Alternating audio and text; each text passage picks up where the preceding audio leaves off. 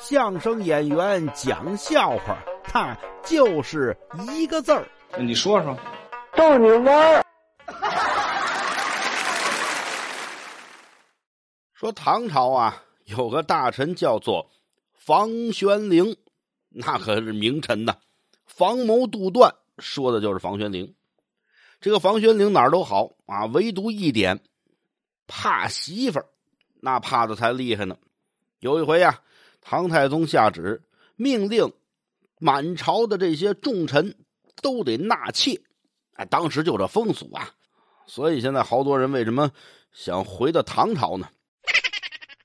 下这么一旨意，满朝文武都执行，就房玄龄到这儿推不动。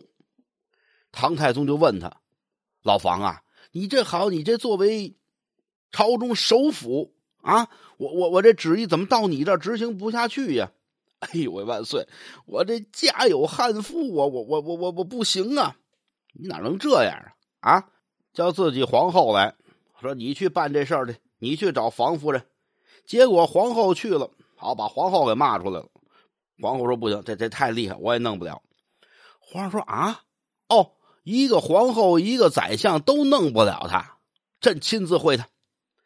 把这个房夫人招进宫中，说：我现在传下圣旨，让这个房玄龄纳妾，不纳不行。